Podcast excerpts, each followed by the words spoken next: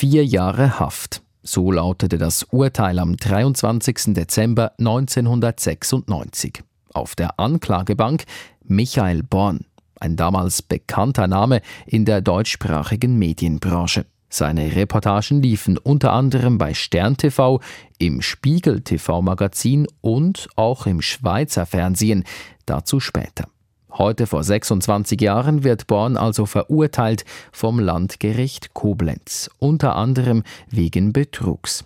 Zum Verhängnis geworden ist Born eine Stimme, eine, die in verschiedenen Reportagen vorkommt, einmal als angeblicher Sprecher des rassistischen Ku Klux Klans. Aber diesmal radikal und exakt. Und einmal als in Anführungszeichen Drogenkurier. Ich mache es schon weit über zehn Jahre und ich habe noch nie Ärger gehabt, noch keine Probleme in der Richtung. Ein Gutachten lieferte dann den Beweis, wie der zuständige Oberstaatsanwalt Norbert Weise erklärte. Dieses Gutachten hat den Verdacht bestätigt, sodass wir äh, dann davon ausgehen konnten, in beiden Fällen ist der Hauptdarsteller identisch. Michael Born ist also überführt. Und er weiß das auch. Seine Strategie vor Gericht ist darum nicht alles abzustreiten, nein, er beschuldigt die Redaktionen, ihn angestiftet zu haben. Ein Beispiel. In der bekanntesten Fake-Reportage Bonds geht es um die Verbindungen des US-amerikanischen Ku Klux Klans mit der deutschen Neonazi-Szene. Der Ku Klux Klan ist bekannt für seine Kutten, wie Michael Born sie nennt. Die weißen Ganzkörperkostüme, die nach oben in einer Art Spitzhut enden. Er habe die Verbindung der US mit der deutschen Szene nachweisen können, bekräftigt Born in einer Dokumentation von Phoenix TV vor einigen Jahren. Das habe der Redaktion eines deutschen Mediums aber nicht gereicht. Dann kam die Forderung, Ku Klux Klan in Deutschland, äh, da müssen Kutten her. Ne? Ich habe dann versucht klarzumachen, äh, die brauchen in Deutschland keine Kutten. Nee, nee, da müssen Kutten her. Ich sage, es gibt keine. Ich bekam direkt den Auftrag aus der Chefredaktion, dann musste eben welche nähen.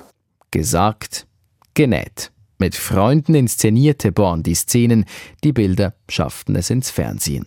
Für die Anschuldigungen Borns in Richtung Redaktionen gibt es übrigens keine Beweise. Bilder des überführten Fälschers waren auch im Schweizer Fernsehen zu sehen bei 10 vor 10. Nach Bekanntwerden des Skandals äußerte sich Uli Haldimann zum Fall. Er war Redaktionsleiter zu der Zeit, als der Michael Born-Beitrag ausgestrahlt wurde. Im Nachhinein ist man immer klüger und äh, es ist sicher so, dass man die Authentizität von diesen Filmbeiträgen, von den heiklen Filmbeiträgen damals noch genauer hätte sollen abklären aber wir sind einfach nicht auf die Idee gekommen, damals, dass da irgendetwas könnte beschissen dran sein. Man müsse halt aber auch sagen, dass Born sehr geschickt vorgegangen sei, so der ehemalige 10 vor 10 Chef. Dieser Michael Born übrigens, der will vom Wort Fälschung nichts wissen, wie er in der Phoenix-Dokumentation betonte. Wir reden von Kreation. Ist doch ganz klar. Für eine Fälschung brauche ich ein Original, das ich fälsche.